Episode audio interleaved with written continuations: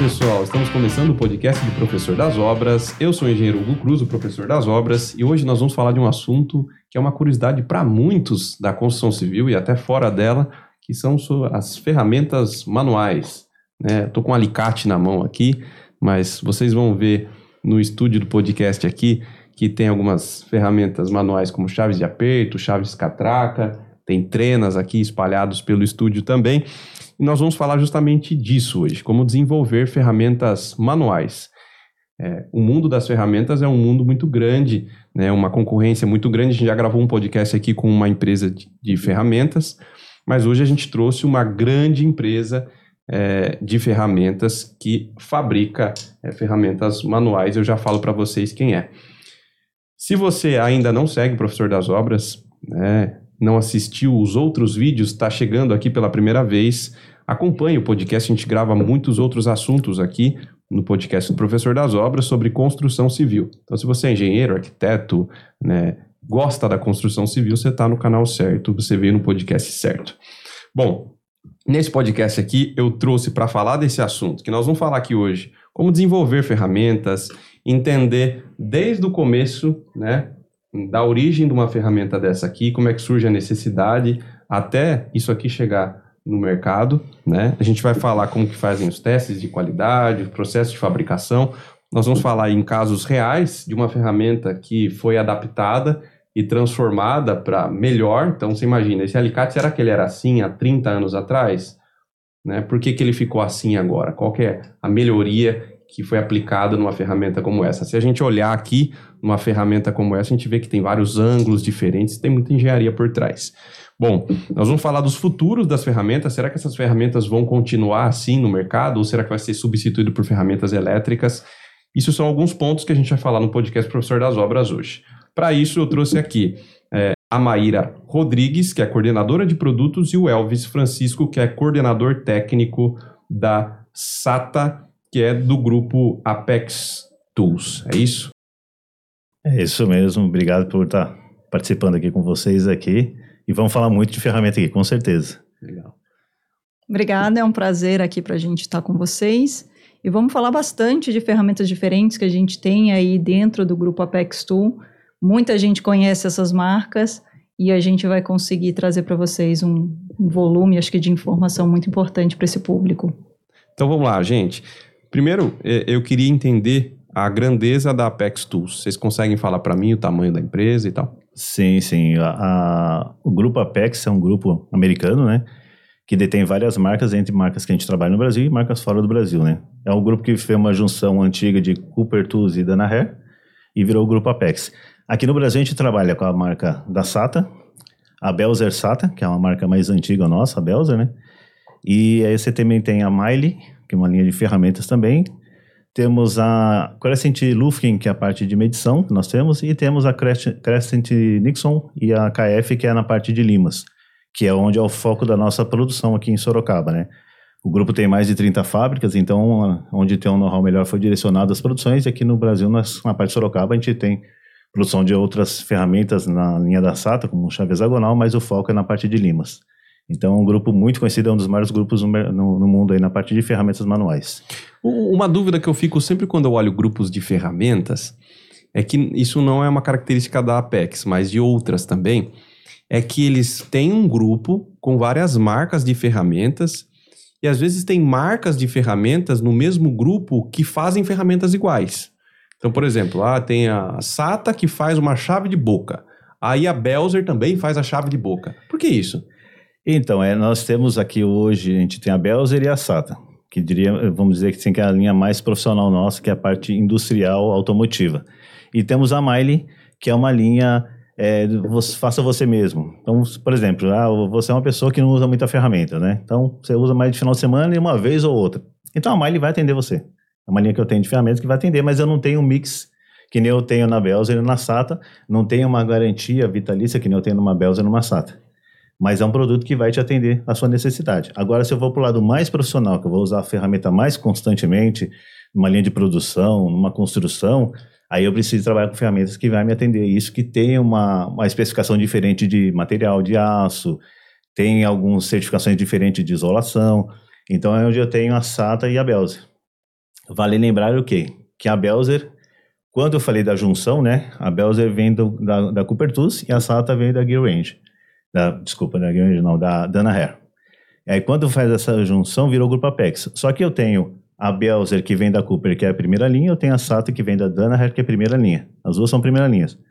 Então eu tenho duas marcas é, que vai atender o profissional, a parte industrial, o, a, o profissional especializado, automotivo. E vale lembrar que a Belzer, a partir do ano que vem, a gente vai parar de produzir ela. Então a gente vai ter só a SATA. Ah, mas por que, Elvis? Porque a Belzer a gente só pode vender no Brasil. Então, quando o grupo adquiriu a Belzer, adquiriu a Belzer do Brasil. A Belzer da Alemanha é de outro grupo. Então, a gente não pode vender a Belzer fora do Brasil. Já a SATA é uma marca nossa a nível mundial. Uhum. Então, eu tenho larga escala de produção, meu custo cai. E eu, eu vou fazer Belzer só para o Brasil, para a produção, fazer Belzer para o Brasil, o custo eleva. E, na verdade, eu tenho a mesma ferramenta, a mesma qualidade, a mesma garantia, com custos diferentes. Uhum. Então, eu tenho a SATA com custo menor que a Belzer e é o mesmo produto. Então, a partir do ano que vem, a gente vai ficar só com a SATA e a Mile.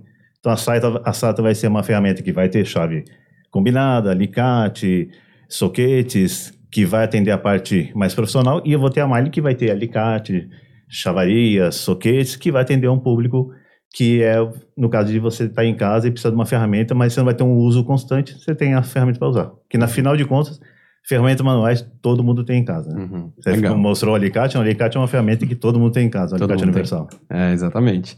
É bom, aí fica então a informação para os pedreiros, para os encanadores, eletricistas que acompanham o canal do Professor das Obras, né? Que a partir do ano que vem, 2024, então, não existirá mais fabricação de ferramentas Belzer, mas sim SATA. Isso, vai ficar Isso só a SATA. Legal.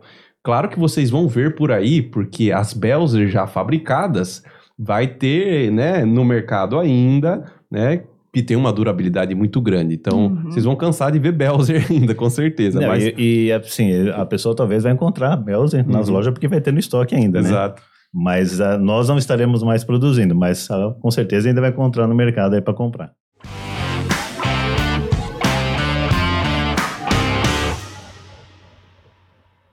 Agora, para a gente entender desde o início, como é que chega numa ferramenta como essa? É claro que assim, hoje nós estamos em 2023. Nós falarmos de uma ferramenta como o Alicate, nós estamos falando de uma ferramenta que sei lá quando surgiu isso aqui, né? É, alguém em algum momento inventou uma ferramenta né, dessa aqui. É, primeira pergunta: ainda tem ferramenta manual a ser inventada ou já faz muito tempo que não inventam nada? Sempre tem, né? Sempre, Sempre tem. tem. Você, se você tem alguma dificuldade em uma obra, você tem alguma atividade que você não consegue fazer com a ferramenta atual ou faz com dificuldade, quando a gente vê na obra, o que, que acontece? Muitas vezes acaba fazendo o quê? A velha inó, aquela velha gambiarra. Uhum. Por quê? Porque aquela, aquela ferramenta que a gente tem não está atendendo de forma devida para aquele usuário.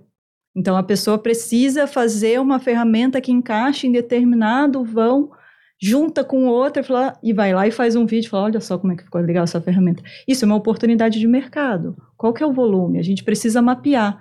Quantas pessoas será que estão com essa dificuldade? Então, a gente já pegou até tendências de mercado, até mesmo no YouTube, por exemplo. A gente teve o cabo de lima, que foi desenvolvido. A gente tem um cabo de lima que ela é uma bolinha. Por quê? Porque foi visto que, por exemplo, um usuário estava ensinando a colocar uma, um, uma bola de golfe na lima porque a lima não tinha, ela só tinha o, o que a gente fala da espiga, e aí ele não conseguia, não conseguia manusear. Então ele colocava uma bolinha de golfe para conseguir empurrar e utilizar aquela lima de forma mais é, é, que fosse mais confortável para ele. E aí foi desenvolvido isso dentro da nossa área de inovação, foi desenvolvido um que a gente chama de VOC, que é conversar com esse usuário final e entender como é que aquilo funcionava, por que, que era ergonomia, e foi lançado aí um, um cabo de lima, que é uma bolinha, ou seja, muito mais ergonômica que uma bola de golfe, que é dura, mas você usava para fazer isso, os trabalhos manuais. Então, através de necessidades que a gente tem de mercado, e elas podem surgir de diversas formas, chegar a gente a diversas formas, ou a gente ir buscar elas, a gente consegue desenvolver produtos que realmente vão ser aplicáveis. Então tem muita oportunidade nesse mercado ainda para desenvolver ferramenta manual.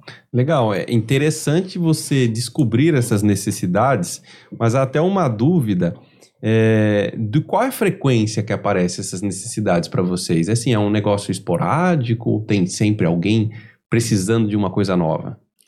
Ah, tem uma frequência alta, por isso que a gente tem, a gente tem a área de produtos e a gente também tem uma área de inovação. A gente trabalha muito em conjunto. A área de inovação, ela vai buscar coisas que a gente ainda não tem na linha, alguma coisa que seja um pouco diferente do que a gente já trabalha. E dentro de produtos, a gente busca, dentro das ferramentas que a gente já tem, se existe alguma extensão de algum produto que a gente pode modificar e fazer algo diferente. Então a gente trabalha é, com isso e é o tempo todo. A gente tem também é, fora do país locais onde eles estão o tempo todo estudando sobre essa área de inovação para trazer coisas novas. A gente teve o Bolt Biter, que foi lançado há pouco tempo, uh, e muito pessoal da área de construção, por exemplo, também do steel frame, que eles precisam é, tirar algum parafuso que está espanado. Putz, é muito ruim para você tirar o tempo todo aquilo ali, aquilo ali perde produtividade, o dia a dia deles. Então a gente tem uma ferramenta em que você encaixa, ela é, tem um soquete um pouco mais uh, fechado, em que ela encaixa perfeitamente você consegue tirar aquele, aquele parafuso totalmente espanado. Então imagina o que, que isso ajuda no usuário no dia a dia, ao invés dele ficar fazendo coisas que podem ser até para a segurança dele são ruins. Então a gente consegue resolver um problema de segurança e alguma dor que ele estava sentindo lá na ponta. Uhum, legal.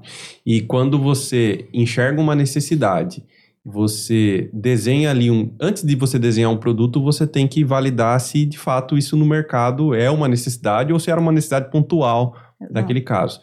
Como é que vocês fazem isso? Você faz uma pesquisa como? Nas obras? Como é que é? A gente tenta entender principalmente nos nossos grandes clientes. A gente vende, a gente não vende diretamente para o nosso usuário final. A gente recebe muita informação do nosso próprio comercial, que é quem está na ponta ele conversa diretamente com os nossos clientes e os nossos clientes, que são grandes varejistas, atacadistas, principalmente o, os atacadistas, eles trazem essa informação do cliente final. E a gente também tem o, o dever de casa de ir para esses locais, conversar com o nosso usuário final, conversar com o nosso principal cliente para conseguir entender e mapear essas tendências de mercado. Mas temos também a área de inovação, que também já fica mais focada em coisas que possam surgir assim do nada, alguma tendência. Então, por exemplo, a gente fica muito atento a tendências. O que, que a gente tem agora? Oficinas mecânicas com os carros híbridos. Então, cada vez mais você precisa de ferramentas que são isoladas. Como que está o nosso portfólio? O que, que a gente pode fazer? O que, que a gente pode trazer de novo? Agora a gente tem muito forte na construção civil, a gente tem o steel frame. Será que a nossa ferramenta está atendendo? O que, que a gente tem na, no nosso portfólio que pode atender esse pessoal? E o que, que a gente pode ainda melhorar no dia a dia? Que dores eles estão enfrentando? Porque é diferente, é um mercado novo, que aqui no Brasil ainda está começando, engatinhando. E daqui a pouco vai ser um boom porque hoje ainda é um pouco mais caro o steel frame, mas na hora que isso começar a se igualar, começar a ficar um pouco mais barato, mais acessível, isso aí vai começar a estourar no dia a dia. Então a gente uhum. precisa estar preparado antes que isso comece a estourar. Legal. E isso são criações novas de ferramentas, mas a gente entende também que tem um aprimoramento das ferramentas já existentes. Elvis, por exemplo, um alicate eu vejo um alicate igual de vocês, assim, se a gente for analisar cada detalhe dele aqui, uhum. deve ter um significado para cada coisa aqui do alicate, né? Sim, sim. Então, assim, pô, o, o, cabo do alicate, ele tem uma, parece uma escama aqui, não sei, né? Ele tem essas, essas abinhas na lateral, aí você vê, tem um formato com um redondo que abre, Aí, não sei, aqui ó, tem um, é um desenho, né, uma geometria diferente. Aí tem uma parte mais arredondada, uns dentes mais abertos. Então, assim, se a gente olhar uma ferramenta dessa aqui, é o que eu falei no começo. Parece ser simples, mas é muito complexa. Você tem visto durante esses 16 anos que você tem de, de ferramenta aí, uma mudança muito grande, por exemplo, numa ferramenta como essa? Sim, nós temos inclusive outros dois modelos de alicate, que é o alicate eletricista, que é um que tem um cabo amarelo, e o alicate corte-tesoura, que é um um cabo, tem um cabo verde. É, o eletricista, por exemplo, ele vai ter um corte diferente desse. Então esse daí, se eu pegar aquela arame duro, um arame com tem uma espessura maior, que tem uma dureza mais alta, ele vai cortar com mais facilidade. O eletricista não, mas se eu pegar aquela malha de cobre fininha, que o eletricista numa obra lá, às vezes ele tira a capinha do do fio, né? E vai cortar só aquela malha. O alicate ele mastiga. Esse eletricista já tem um corte mais preciso. Então é, tem diferença. Ele tem no, no, final do alicate ele tem um prensa terminal no próprio alicate. Uhum. Então evita de ter uma outra ferramenta. E aí nós temos o outro cabo verde que é um corte tesoura, que ele tem um corte diferente desses dois alicates que eu falei. Então, se eu pego um cabo PP 4 por 2,5, que é comum também na obra, na parte de, de instalação da parte elétrica, né? Ele vai cortar com universal, ele mastiga, o cara fica torcendo lá para conseguir cortar. Esse corte tesoura, ele já, como ele tem o formato de uma tesoura, 50% menos esforço, ele faz o corte e ele corta a rente, sem mastigar. Então são tudo coisas diferentes que você traz um produto, né? Que fala assim, puxa, mas dava para melhorar mais? Dava. E dá para melhorar mais? Com certeza, ainda dá para melhorar mais. Mas vai surgindo as ideias, né? Uhum. Então, que nem a alicate, como a gente tem a partir da chave também, né? De catraca, que uma chave combinada tradicional que virou uma chave com catraca, né? Que facilita muito o processo, o processo de trabalho também. Legal. E, e é interessante esses aprimoramentos, essas novas ferramentas que vocês fazem, e talvez isso tenha um impacto muito grande no processo de fabricação. Porque imagine, sei lá, uma fábrica de vidros. Né? Ela tem um processo de fabricação que se repete há muito tempo. Ela muda o tamanho do vidro, talvez um formato, um tipo diferente ali, mas uma mudança que a gente vê ao longo dos anos muito menor do que a mudança em ferramentas, por exemplo. E aí, quando você fala em, ah, vou fazer um aprimoramento no alicate, já numa produção pré-definida, que já tinha, que já vinha rodando, ou uma nova linha de alicate, isso dá muita dor de cabeça para o pessoal da, da, da fábrica? Na verdade, não. A gente tem uma estrutura que é muito dinâmica. A gente tem muitos diferentes uh, fornecedores. Então, eles já sabem que a todo momento a gente vai ter produto novo, a gente vai trazer ou pedir uma melhoria de um determinado produto. Então, a gente já tem um processo produtivo e uma área de qualidade que vai certificar que tudo isso está sendo feito dentro do parâmetro do que a gente exige. Então, o Elvis consegue falar até melhor sobre as normas. Então, a gente tem uma série de normas para ferramentas manuais em que a gente segue. E quando a gente fala de SATA, Belzer, a gente sempre busca superar as normas. A gente não busca assim, ah, vou atender a norma. Não, a gente quer superar a norma para que a gente tenha uma ferramenta realmente de qualidade. Então, todo esse processo junto do fornecedor não tem problema que, que ele mude. Uhum. Pelo contrário, para a gente você manter sempre tudo igual quer dizer que alguma coisa não está sendo feita, né? Uhum. Você não está trazendo inovação. Então, nossos fornecedores sim conseguem, tanto os nossos fornecedores quanto a nossa própria fábrica, que a gente tem as nossas fábricas, e também fornecedores externos que passam por toda a validação. Mas todos estão preparados justamente para ter essa movimentação, essa flexibilidade de mudança de ferramentas. Quando ela fala de normas, é uma norma para cada ferramenta?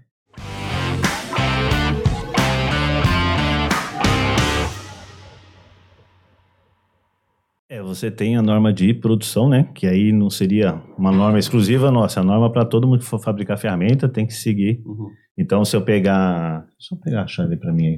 Catraca, qualquer uma. Se eu pegar uma chave dessa daqui, uma chave combinada. Uhum. Então, ela tem uma norma de quanto que ela tem que aguentar de aperto, o mínimo que, que é que esse aperto que ela vai aguentar. Então, como que funciona? Essa norma fala assim, ah, essa chave tem que aguentar 200 newton no lado esteira, que a gente chama aqui. Uhum. Então, é, até 200 newton a ferramenta não pode nem quebrar e nem torcer. Acima disso, vai de fabricante para fabricante. E é onde a Maíra comentou que a gente supera essas normas. Então, uma chave tradicional, nossa, sem catraca, ela vai entortar a ferramenta com 70% acima da norma. Você pegar essa com catraca, ela chega até 50% acima da norma, ela aguenta o esforço. Então, até que a gente fala, pode fazer aperto, é onde a gente entra com a nossa é, padrão de qualidade que a gente tem, né, e superando a norma, né? A gente fala, pode fazer aperto com ela que ela aguenta aperto. Uhum. Então, eu coloco um produto no mercado, tendo consciência do que ele vai atender, o que ele vai, vai conseguir fazer para o usuário final. E a gente dá a garantia vitalícia. É lógico que essa garantia não é todas as ferramentas. Por exemplo, se eu pegar um torquímetro, o torquímetro tem que... Você vai ter calibração nele, tem, pega um disco de corte, vai ter um desgaste, não tem como. Mas algumas ferramentas, ou boa parte delas, tem a garantia vitalícia da ferramenta. Então uhum. tem a norma da produção, da, da, da, da composição do, do, produto em si, né? Da, da fabricação. Tem a norma que nem o alicate que você estava mostrando. O alicate é isolado. Então ele tem uma norma de isolação também para atender, tá? Então ele tem que superar a norma, tem que atender aquela, o que a norma pede, né? E nós testamos acima da. A gente tem esse fator de segurança que a gente vai testar acima do que a norma pede, né? Em cima, acima até, inclusive, do que ela pede de fator de segurança, né? Uhum. Para a gente tá, ter a certeza que a gente está colocando um produto no mercado que vai atender sem ter nenhum problema, nenhum dano para o usuário final. Legal. E as linhas hobby também tem que atender uma norma ou não? Sim, a norma sim, ela tem que atender. Eu não vou ter a garantia vitalícia, que nem se eu pegar a malha, eu não tenho uma garantia vitalícia que nem eu tenho na, na SATA, tá? Mas em questão de normatização, ela vai estar tá atendendo também. Ela tem que atender. Lógico que se eu falei, ah, aqui aguenta 70%, pode ser que aqui vai aguentar menos, porque o material é diferente, uhum. tá? Mas a, a especificação básica ela tem que atender. Isso daí, é independente até de fabricante, digamos assim, né? Mas é lógico, ah, mas eu peguei já uma chave que eu fui apertar e entortou com. Uhum. Aí isso pode acontecer, que não vai estar dentro. Mas assim, todos deveriam estar dentro dessa, desse padrão para a produção, né? E nós, na verdade, nós estamos dentro, não só dentro, estamos bem acima disso. Legal. Tem uma pergunta que eu queria fazer para os dois, que talvez a visão seja bem diferente. Mas o que para vocês é uma ferramenta ruim?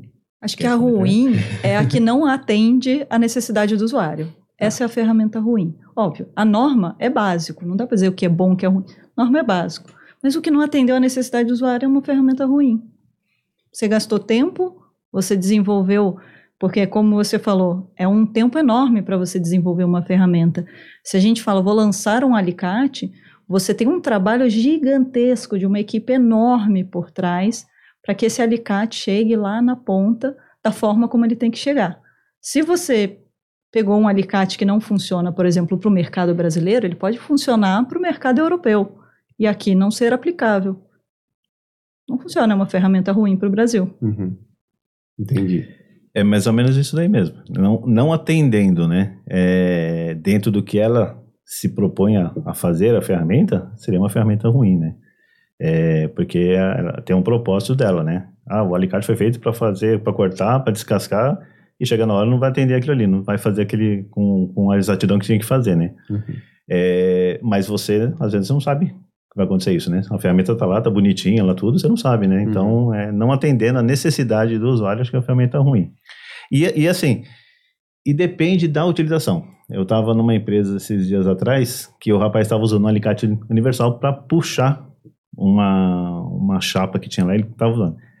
E aí falou assim: ah, o alicate da Belzer, que ele tava com o da Belzer lá. Ah, aquele escapa, isso. Eu falei: não, mas qual é a finalidade? Falei, eu, qual, qual, qual o propósito? Você precisa da ferramenta? Eu fui lá ver. Ele mostrou, eu falei: olha, esse alicate é excelente, mas não para isso. então, assim, a ferramenta estava sendo ruim para ele. Mas não era porque era ruim a ferramenta, estava sendo ruim porque ele não estava usando a ferramenta adequada.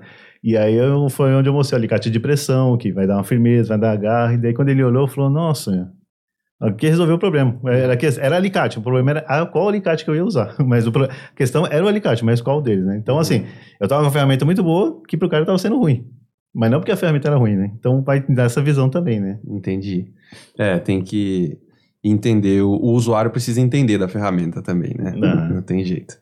Legal. Como a gente estava falando do processo ali de criação, de melhoria de uma ferramenta, é, eu entendo que tem muita engenharia por trás disso né? É, deve ser uma engenharia talvez mais mecânica, pesada, ou de produção, né? Não vejo como engenharia civil isso aqui, pelo menos meus colegas não participam geralmente desse processo. Mas é, é, o trabalho de engenharia, quando a gente fala de normas, esse tipo de coisa, também tem um trabalho de materiais muito pesado aqui, né? Porque vocês trabalham com materiais diferentes, né? E, e vocês falam que a garantia é eterna, hum. né? Isso é isso, né? Garantia isso. eterna. Mas é, é, como é que vocês têm feito para, por exemplo, dar garantia em fabric... em fornecedores diferentes de materiais? É homologado? Como que é o processo disso? Que é a mesma coisa eu falar assim, ah, eu vou fazer uma casa que eu dou garantia eterna. Mas, pô, tem tubo de uma empresa, tem conduíte de outra, tem... e aí?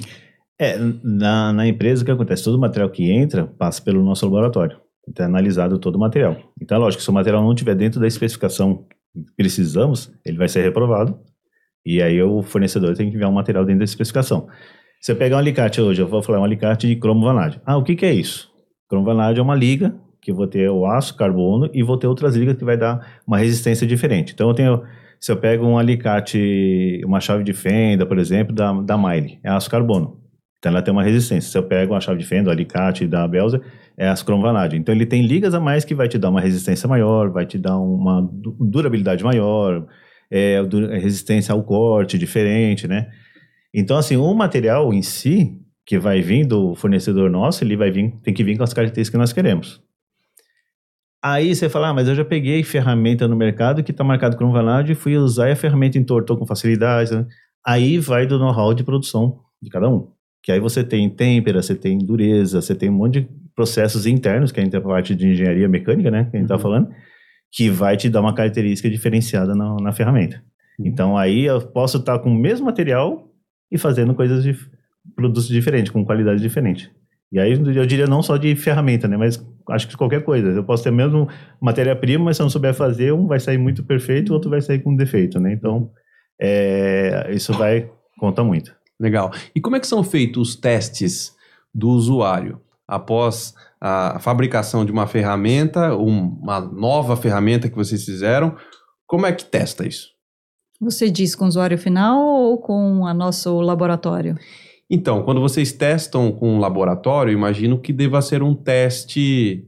É, é tal... técnico. É isso, mais técnico. Mas quem de fato vai falar se aquilo foi muito bom ou não é o usuário final. Isso, isso é feito antes. Muitas vezes isso é feito antes. Ah, tá. Você não pode colocar no, no mercado um produto que antes não foi testado pelo usuário. Tá. Então, você primeiro você faz uma série de amostras com esse fornecedor ou nossa própria fábrica. Depois que você faz essas amostras, você envia tanto ela para testes de qualidade quanto teste do próprio usuário, para entender. Ele falou, putz, esse pegador aí, o, o a parte da, da, alavanca aqui que eu estou fazendo na hora, não está pegando bem, não está com agarre bacana o cabo do alicate. E aí a gente tem que entender por quê. Por que não? E aí a gente começa a fazer perguntas abertas para tentar entender se é uma percepção. Às vezes a gente colocava até a questão das marcas, Belzer e SATA, às vezes as pessoas têm dúvida, acham que, é, que SATA é segunda linha e é a primeira linha. E aí a gente colocou um alicate do lado do outro, sem a marca, para eles testarem, porque alguns falavam assim, não, Belzer é melhor. Eles falaram, não, isso aqui é, isso aqui é certeza que é Belzer. Aí quando eles foram ver, era SATA. Então, essa percepção do usuário é muito importante para a gente, mas ela tem que ser feita antes de qualquer lançamento. Uhum. E essa questão de ser mais, é, essa diferença, né? Por quê? Porque se você pega o mercado, o mercado hoje, a ferramenta da Belz e da SATA, você vai ver que tem uma diferença de preço. Da SATA. Então, por mais que você fale que é a mesma ferramenta, é a mesma qualidade, o cara fala, não, é mais barato como que é a mesma qualidade, né? Uhum. Mas é aquilo que eu falei, é, se eu tenho larga escala de produção, meu custo vai cair. Eu paro de fazer para o Brasil, o custo é leve, mas o produto é o mesmo, né? Uhum. E fora a parte de teste que você tem que ser feito antes, né, de você lançar o produto, tudo. Uh, eu, como uma parte técnica na indústria, a gente vai muita indústria que o cara só vai colocar essa ferramenta aqui lá para trabalhar se ele testar ela antes. Ah, não, você falou que faz isso, ah, mas eu preciso ter certeza que faz isso. Aí ele vai criar a ferramenta para testar, ele vai fazer o teste, você volta lá e fala, não, realmente a ferramenta faz isso, agora eu vou adquirir ela. Então, tem essa percepção também depois da ferramenta lançada, do cara se fala assim, você tá falando que aguenta perda aqui, não aguenta perda. Uhum. É, porque já fala que a ferramenta, a catraca que a gente coloca o soquete, a gente fala, você não pode apertar, você só encosta. Aí eu chego e falo que essa daqui, que é mais fina que aquela, posso fazer aperto? O cara fala, não, daqui não pode, né? daqui não tem lógica, né? É. A gente coloca para testar, vai fazer o teste, mas aí já depois do produto lançado que a gente já sabe que o produto foi testado e aprovado, que ele atende a, a, a normas e especificações, né?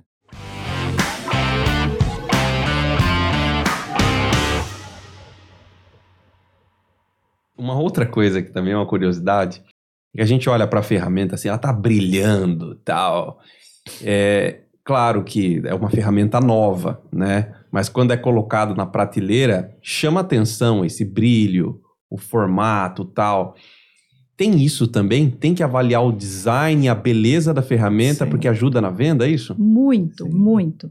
E também por local, por exemplo, quando a gente fala de determinados países, uma chave dessa, eles não gostam dela espelhada, brilhante. Já aqui no Brasil, eles falam: não, essa chave aqui tem que ser brilhante porque eu gosto de limpar, deixar ela brilhando, porque eu passei, sei lá, tá com graxa. Uhum. Então, no Brasil, é super valorizado. Porém, em outras regiões, não, eu gosto dela fosca. E você não consegue vender. Às vezes, uma ferramenta que tem o mesmo desempenho, mesmas características, só que uma é fosca, a outra é espelhada. Então, a gente tem que olhar de tudo desde a da percepção até tecnicamente aquela ferramenta. Então não é só eu olhar o quanto ela está sendo é, útil para aquele usuário, mas o quanto ela está sendo palatável para aquele usuário. Uhum. E não é só a beleza, tá? Porque esse acabamento aqui dá uma resistência maior também na ferramenta. Uhum. Então, assim, é, eu, se eu for numa indústria falando mais na parte industrial, química, farmacêutica, é, que é muito agressivo, e esse daqui a resistência é muito maior.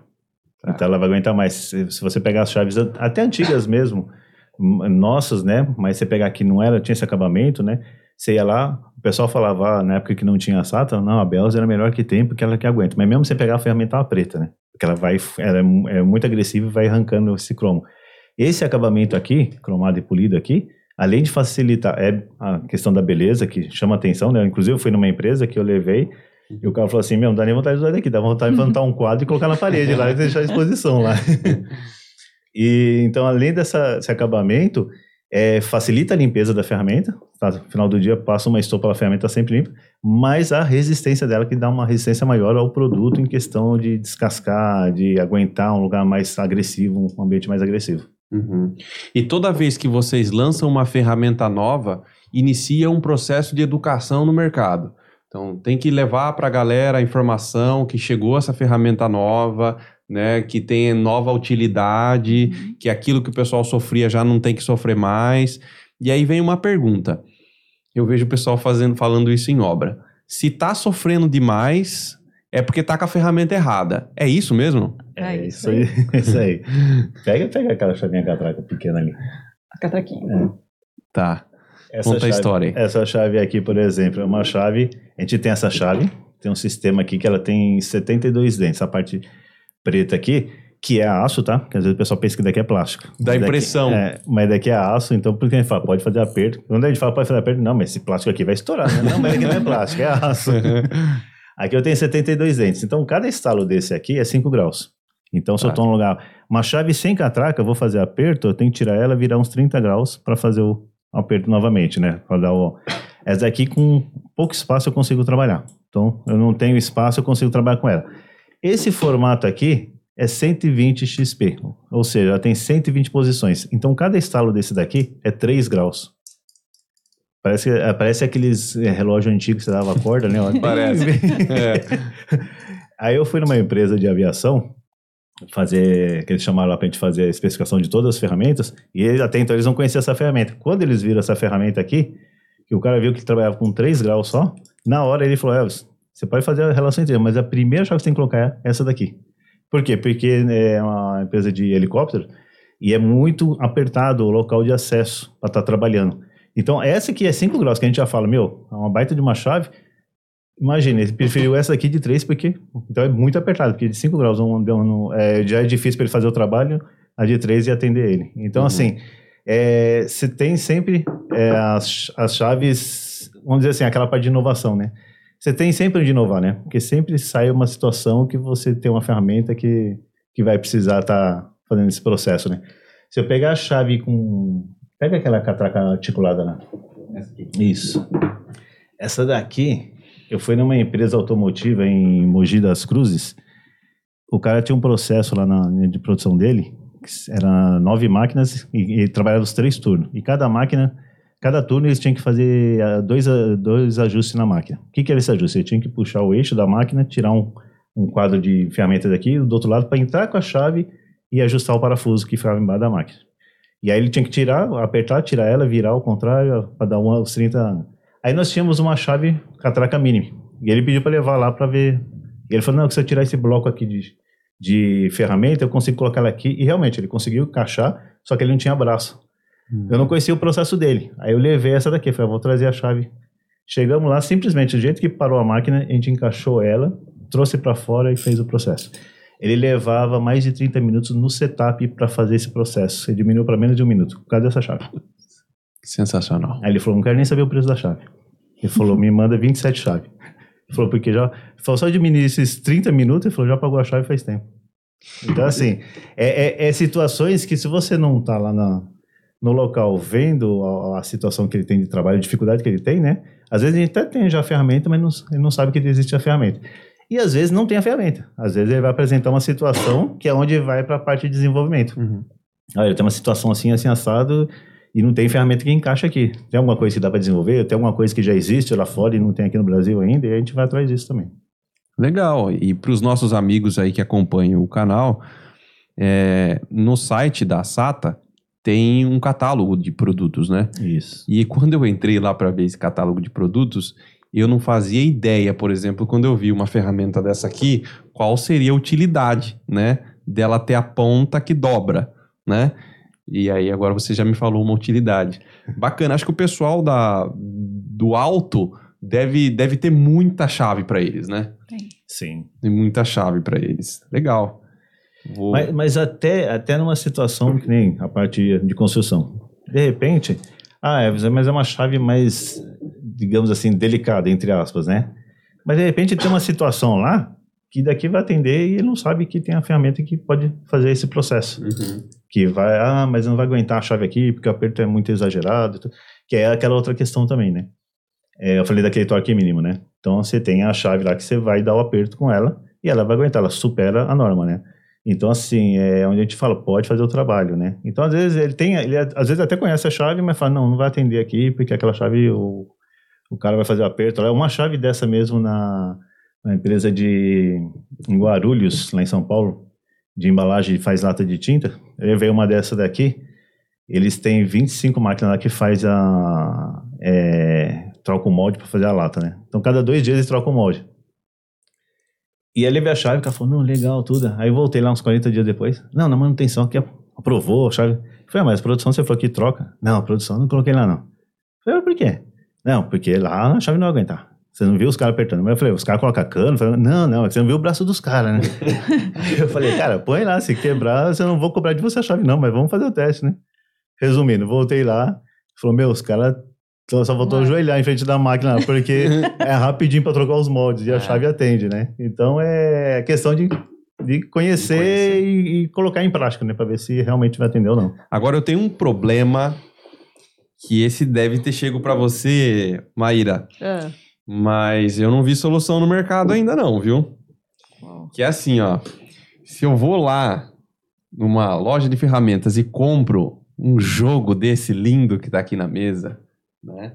Da Belzer, agora ano que vem da, da SATA, né?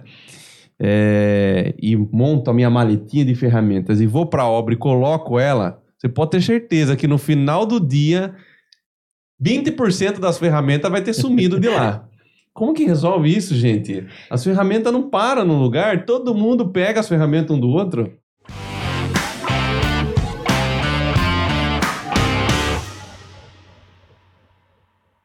Tem coisa que eu vou dizer que a gente até pensa nisso. Se você reparar ali na trena da Lufkin, uh, uma das coisas que a gente viu, se você reparar, aqui tem um espaço.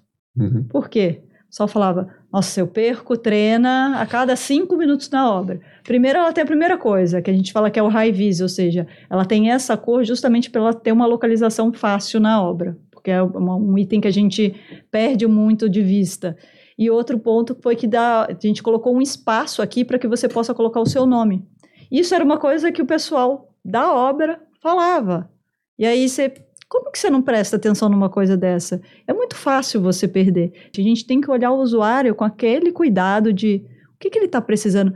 Putz, é só um nome? Não, é só um nome não. Você uhum. perdeu uma trena todo dia, é. sumia a trena. Ah, não, essa é a minha. Essa é a minha Lufkin. Não, essa é a minha. O que, que eles faziam? Eles riscavam, eles acabavam é, danificando um item pessoal para identificar que era deles. Eles faziam um X, uhum. alguma coisa assim do tipo. Eu falei, nossa, o que, que custa, né? A gente fazer um espaço para colocar o seu próprio nome. Uhum. Então são esses detalhes, assim, que fazem muita diferença, né?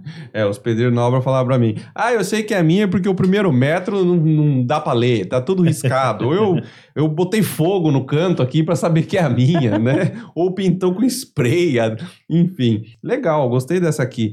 E viu, tira o zóio, editor. Essa aqui eu vou botar meu nome, viu? Depois você vem querer medir aqui o estúdio, vai querer pegar minha trena. Vou ficar com essa aqui, vou colocar aqui professor das obras. Beleza? Aproveitando isso, até teve uma novidade que a gente levou na FEICOM, que a gente levou, ele é um carrinho que é a gente a, a equipe de inovação trouxe, ele ainda não está lançado no Brasil, mas por exemplo, numa oficina mecânica, as pessoas falam exatamente isso. Nossa, some todas as minhas chaves. E esse carrinho, ele identifica qualquer ferramenta que você tira quem foi o usuário que tirou e que horas que ele devolveu. Então ele tem todo um relatório. Isso é surreal, isso é um, um equipamento altamente de potência, de ponta de tecnologia, e isso a SATA traz. Quando a gente fala de SATA, a gente fala de inovação. Quando a gente fala de BELS, a gente fala de tradição. Então, a gente está juntando esses dois e SATA está trazendo com muita força essas, essas ferramentas e esse tipo de tecnologia que a gente vê no mercado e na ferramenta não pode ser tradicional. Uhum. A gente não pode ser um mercado tradicional, a gente tem que ser um mercado inovador. Uhum. E é isso que a SATA está trazendo com cada vez mais força. É, como é que vocês medem o desempenho de uma chave? Então, por exemplo, ah, essa chave fazia esse serviço aqui. Desenvolvemos uma nova chave para fazer o mesmo serviço. Vamos avaliar se essa nova chave é melhor do que a anterior. Como é que mede isso? Bom, no caso da chave com catraca, por exemplo, você é uma medição mais fácil de fazer porque você tem a chave sem sistema de catraca. Então, você consegue pegar um tempo e a pessoa fazer o aperto do parafuso, a chave sem catraca, e pegar essa daqui com catraca e fazer o mesmo processo. Então, você tem um ganho de tempo de 50% aí. Então, facilita muito esse processo, né? É, uhum. Outras ferramentas, que nem no caso do alicate, que a gente lançou o alicate, quando lançou o alicate eletricista, com a tesoura, ele tem situações que, se olhando assim, fala, você pega o alicate universal ali e o, e o eletricista, você fala, nossa, o alicate é igual, né, é parecido. Mas aí ele tem um preço terminal que evita dele pegar outra ferramenta, então na hora ele já ele ganha tempo com isso. É, ah, eu vou cortar um arame mole lá e eu, com o universal tá mastigando pouco, ele já tem um corte mais preciso, então evita dele estar tá pegando outras ferramentas para fazer o processo, né? Como nós temos também esse jogo aqui, foi um lançamento, daqui é o jogo X6, uhum. ele é uma chave ajustável, o pessoal conhece a ajustável, chave inglesa, né? Só que eu tenho uma ranhura aqui, então eu tiro essa ferramenta, eu tiro essa peça daqui, inverto ela e eu já tenho uma chave grifo para tubo. Boa, velho! Na mesma ferramenta. Gostei dessa, hein? Aí aqui é, um, é, um, é o furo que a chave já normal, a chave ajustável tem para você pendurar a ferramenta, guarda ela. E aqui a gente colocou um sistema de catraca também, que é um sistema chamado Vortex. O que, que é esse sistema? Nossa, e falando dessa ferramenta, olha o design dela. Bonita, né? Nossa! O que, que é esse sistema? O soquete ele é vazado. Então eu encaixei ele aqui, dependendo, dependendo do local de acesso, eu consigo entrar lá embaixo e fazer o trabalho. Hum. Aquele, aquela catraca que a gente coloca o soquete que a gente estava comentando, eu não consigo fazer isso, porque é um encaixe quadrado. E ele tem um formato que é multidentado, que é diferente do formato dessa daqui que é estriado. Então são formatos diferentes. Com a mesma chave, eu pego o parafuso sextavado, o que está um pouco espanado, eu pego o parafuso quadrado, que daqui em construção usa bastante, uhum. pego o etorx, pego o estriado e pega o multidentado, que é o formato dele mesmo. Tanto para apertar como para soltar. Ou seja, e o detalhe, ainda vem gravado aqui milímetro e polegada. Ele vai de 10 a 19 ou vai de 3 oitavo a 3 quartos. Então, no parafuso sextavado, ele pega tanto um quanto o outro. Ou seja, esse joguinho aqui. Deixa eu ver isso aqui. Você não precisa ter uma chave para cada formato. Uhum. Você tem uma única chave. Ou seja, você não vai carregar uma bolsa lotada de coisa. Não, mas fala para mim. Eu sei que vocês não têm nada a ver com isso, que vocês fazem ferramenta. Mas o engenheiro civil ele não compreende isso. Por que, que tem tanto tipo de parafuso, meu Deus.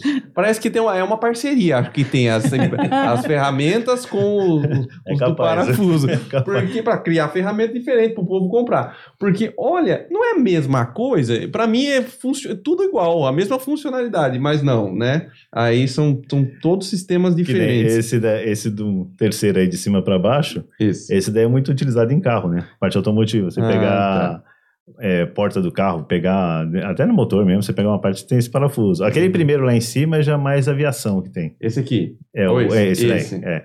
Ah, tá. É, tá entrando em alguns carros agora também, mas mais aviação, né? Os outros já são mais comuns, né? Uhum. É o sextavado, né? Uhum. O quadrado você vai pegar mais na parte, talvez, de é, construção, você pega o parafuso cabeça quadrada, né? Uhum.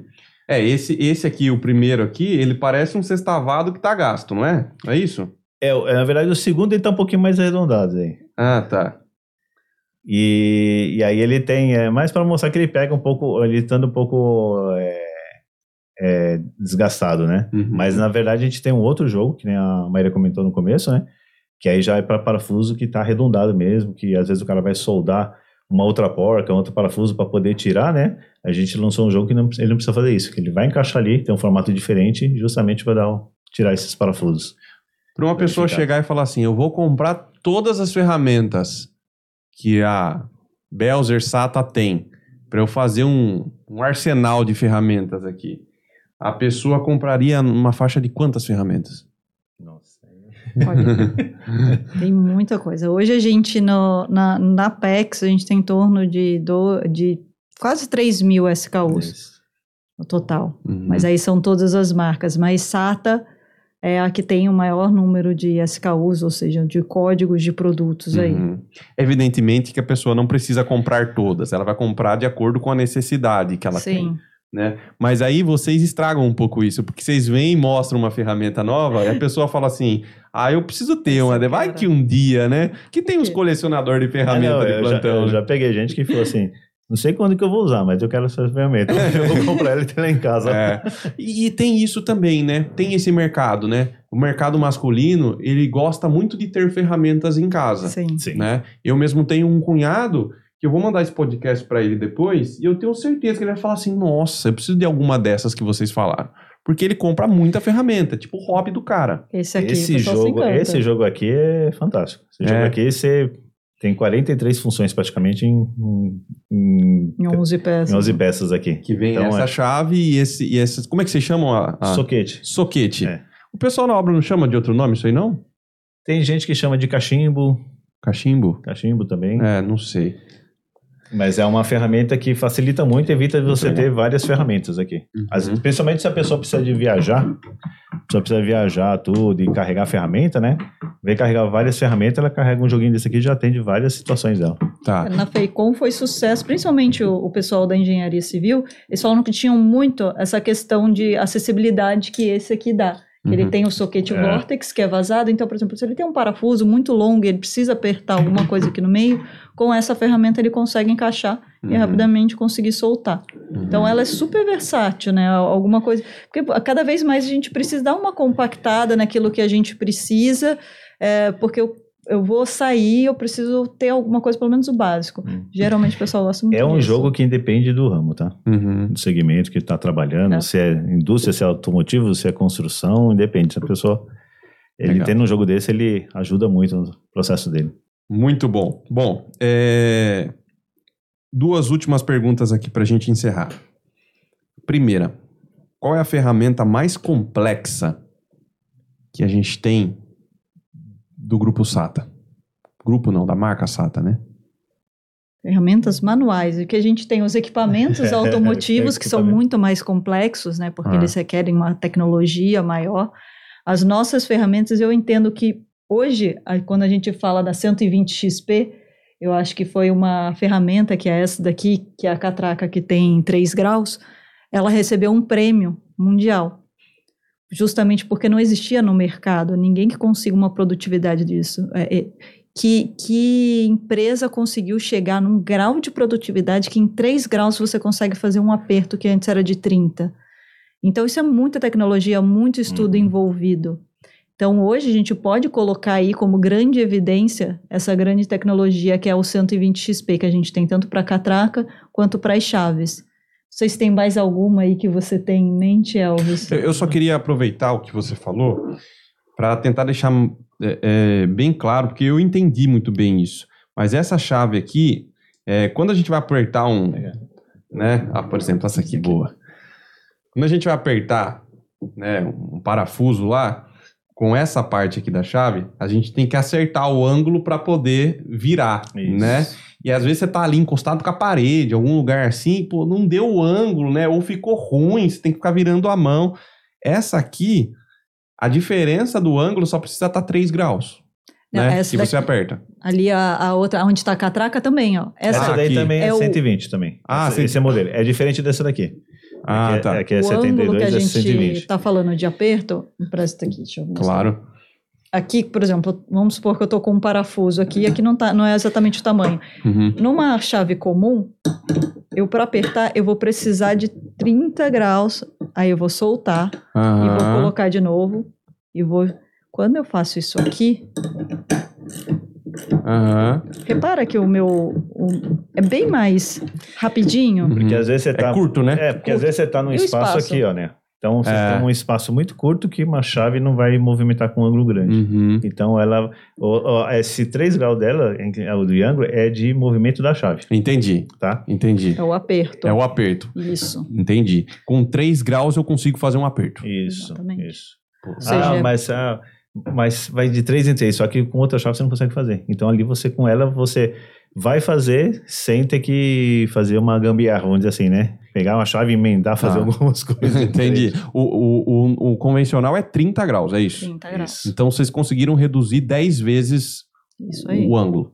Ou seja, você traz mais produtividade e menos repetição para a pessoa, né? Você imagina o quanto cansativo ela ter que ficar fazendo um aperto. Você fez Uhum. isso uma rapidez, produziu, tempo é dinheiro, também ficar mexendo lá o dia inteiro cansa. Uhum. Então, você fazer uma tecnologia dessa, quanto que você melhora a vida da pessoa? Tá, né? mas uma dúvida meio boba aqui. É, o, o de 30 graus, quando você consegue apertar, ele aperta mais do que a de 3? Ou você tem que fazer 10 vezes para valer uma Não. de 30? Não, Explica. não, o aperto em si não, né? Porque assim, eu fiz um movimento de 30 graus, é um movimento. Aham. É esse movimento aqui. Então, o espaço que eu tenho. O outro é 3 aqui. Na hora de fazer o aperto, é a hora que travar o parafuso que eu vou puxar. Então, Uhum. independente se foi com 30, se foi com 3, é a hora que eu vou fazer o aperto final. Puxar ela depois que o parafuso já está preso. Entendi. Então, esse movimento final aqui. Aí depende se é com 30 ou se é com 3. Aí vai depender da chave, da qualidade dela, se ela vai aguentar fazer esse aperto. Mas é a, a, a angulação de trabalho não, aí não vai interferir. Tá. Aí o detalhe, viu? Tanto essa como essas daqui. É, a gente tá falando de aperto, né? Uhum. Mas aqui é só virar a chave que eu tô soltando o parafuso, tá? Porque Ah, às vezes eu pego e falo, ah, legal, e como que eu faço pra soltar o parafuso? Aí você fala, não, você vira a chave. Ah, tá. Uhum.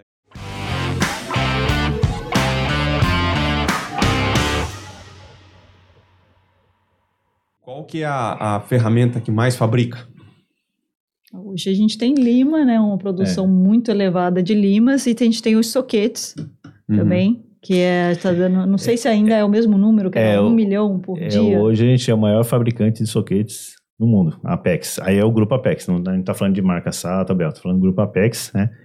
É, são 300 milhões de soquetes fabricados no ano, que equivale a 50% do que é consumido no mundo inteiro. Então a Apex Uh. fabrica 50% do que comer- comercializa de soquete é fabricado por nós. Caraca. Entre todas as marcas, né? E- então, assim, hoje seria o item mais produzido, mas aí a nível mundial mesmo, né? É, mas será que isso é significativo? Parou para pensar que 50% da população mundial é atendido pela Apex Tools quando a gente fala em soquete. É brincadeira? Nossa. Agora, se eu falar de ferramenta que eu vou utilizar, eu acho que o alicate é um alicate, o alicate é um dos itens que mais é, vende, porque alicate, assim, é, todo mundo tem. Tá? Uhum. Então, a- o cara na indústria, na, na construção, no automotivo vai ter, mas em casa todo mundo tem um alicate universal. Uhum. Então, é um dos itens, tanto alicate como se eu pegar a chave também combinada. Aí, aí, aí é, depende muito. porque Tem alicate, tem chave combinada, tem chave de fenda, chave Phillips. Uhum. São tudo itens que o pessoal tem, né? Uhum. Então tem uma saída grande. Mas o alicate universal é uma ferramenta que. De alta é, relevância. é, né? É. E Você é o- tinha até comentado de quando surgiu o alicate, né? Uma vez eu puxei na, na curiosidade. Não necessariamente o alicate universal, mas o alicate foi inventado dois mil anos, dois mil anos antes de Cristo, se não me engano. Nossa. 2000. É, 2000 antes de Cristo, um negócio assim. Eu puxei lá e falei, nossa, a ferramenta é antiga, meu. Mas é antiga mesmo. É. E aí te responde um pouco do que você falou, né? Será que vai acabar as ferramentas manuais? É, então, ia ser até uma próxima pergunta. Eu, eu- eu quero perguntar para vocês se as ferramentas elas vão ser modificadas para elétrica. Tudo vai virar elétrico? Eu acho que não. Não, meu ponto de vista não, porque não tem como. É, até por causa de. Até questão de local de trabalho, às vezes, necessidade, espaço, tudo, né? E são ferramentas diferentes também, né? Então você vai pegar ferramentas. Ah, mas o alicate, de repente, eu posso fazer alguma coisa que. ó, na parte elétrica tem uma, uma furadeira que vai fazer ele fechar sozinho, cortar. Uhum. Pode até ter, mas não vai ser uma coisa que vai vai virar é, coisa do mercado, né? Porque a pessoa vai querer o alicate normal, porque vai ter um custo menor, porque ele não vai ter toda a questão parte elétrica de bateria, que é uma coisa que encarece também o produto, né? Uhum. E, e tem ferramenta que não tem como também, né? Então, assim, é, a ferramenta manual sempre vai existir. Agora, sim, inovação, sim. Ah, esse alicate aqui, dá para melhorar mais? Dá, dá. Não estou dizendo virar elétrico, mas dá para melhorar mais? Dá, dá para fazer isso, dá para fazer aquilo. Né? Então, acho que No passar do tempo, vai melhorar em questão de inovação com o mesmo produto. Até inovação, produtos novos, né? Trazer coisa diferente que vai haver, haver uma necessidade. Eu fiz uma, uma visita já faz tempo já, numa montadora de carro, e aí até eu fui ver um carro antes de ser lançado, eu falei, não, vamos lá na, na, na assistência técnica, você vai ver o carro lá, eu vi até o carro antes de ser lançado. Aí o que ele falou para mim? Ele falou assim, aqui faz o carro, né, produz o carro aqui, mas vem da engenharia, produz o carro, depois que o carro está pronto, vem para a gente para desmontar o carro. Falou, então, a gente vai desmontar o carro, mas o carro já está pronto, então a gente tem que ver não é que foi assim, eh, tem coisa que não é projetado, que você vai ter um acesso assim ao, uhum. outro, né? Foi, o carro foi projetado e você vai ter que depois desmontar antes dele ser lançado para ir para a rua, para ver todas as ferramentas que, que necessitam. E aí eles têm o que é ferramenta universal, o que é ferramenta especial. Universal, chavaria, alicate, isso aqui. Especial, ferramenta que é específica para que vai ser específica para aquele carro. Uhum. Então acontece isso. Vai ter ferramenta específica, né, para uma determinada coisa que aí você tem que ver a viabilidade se compensa você estar dentro desse mercado ou não, né? Tem, vai ter a ferramenta que você pode estar inovando ela, complementando ela e melhorando mais, e vai ter a ferramenta nova que vai servir universalmente, né? Uhum. Que é uma inovação que vai surgir aqui mesmo, né? Gente fala da catraca, né? Antigamente, quem imaginava que ia ter catraca numa chave dessa? Ninguém. Aí a Speed, né? Quem imaginava que quando você leva uma chave Speed na indústria que o pessoal não conhece, o pessoal fala, nossa, mas é uma coisa tão boba e ninguém nunca pensou nisso antes, né? Uhum. Que é essa, essa situação aqui desse pininho. Uhum. Que é justamente aquele sistema que a gente falou que faz o aperto, né? 30 graus, tira e encaixa de novo. Uhum. E aqui eu não preciso fazer isso. Aqui ela gira, não preciso tirar ela, ela gira na cabeça do parafuso. Nossa! Com uma angulação menor. eu então, não sabia disso. A própria cabeça aqui, o parafuso aqui é menor, mas digamos que aqui a própria cabeça do parafuso empurra o pininho para dentro e ela pula. Nossa, porque você nessa lembra, de ficar tirando a chave, às vezes você erra e, né? Isso, para encaixar de é novo. É isso. Então você ganha um tempo enorme aqui. E aí você leva em indústria que o pessoal não conhece, ela fala, não acredito que essa chave faz isso. Quando você mostra, o pessoal fica assim, não, não é possível, né? Por quê? Você, meu, coisa tão besta, né? Tão é. simples. Ele falou, quem, e não, ninguém percebeu isso antes, né? É. Então, de repente, tá olhando para essa chave e daqui a um tempo vai ter alguma coisa de nova nela que a gente uhum. fala, nossa, a gente tava mostrando naquele podcast e olha o que podia fazer com aquela chave ainda, né? É, é então, isso é verdade. Que... Isso é verdade. Porque as necessidades elas vão surgindo, vocês vão se adaptando e uhum. isso nunca vai parar. A tecnologia ela vai estar sempre junta. É. Então, falar que vai desaparecer a ferramenta manual? Não, não, não vai. Uhum. Mas elas vão trabalhar muito em conjunto. Uhum. Bacaníssimo, gostei bastante, foi muito esclarecedor e foi um aprendizado novo para a galera que acompanha o podcast aqui.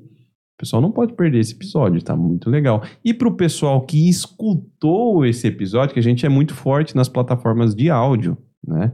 Então, o pessoal gosta de escutar o podcast Professor das Obras enquanto está dirigindo aí e tal. E pode ser que você não viu nada, né? Então, corre lá para o YouTube para assistir e enxergar essas ferramentas que a gente trouxe, está mostrando para a câmera aqui. Né? Pode ser curioso para você. Então, tem essa opção também. Legal. Gente, é, eu fico imaginando a vida do, do, do Elvis, quando ele tá andando assim, vê alguém fazendo um serviço, fala, ixi, se esse cara soubesse que tem uma ferramenta que ia ajudar 50% do que ele tá fazendo, você para para dar uma força ou não? Ou você tem que desligar um pouco a chavinha? É difícil. é difícil, mas a gente sempre, é, nos trabalhos que nós fazemos, né, a equipe técnica de estar tá na indústria, né, é justamente vendo isso daí, né, uhum. chega lá e poder ajudar é, trazer soluções para eles, né? Que uhum. a gente uhum. já tem até no mercado, ou talvez que tem aqui atrás, mas que vai melhorar o processo deles, né? E às vezes a própria chave normal mesmo ensinar eles a utilizarem, né?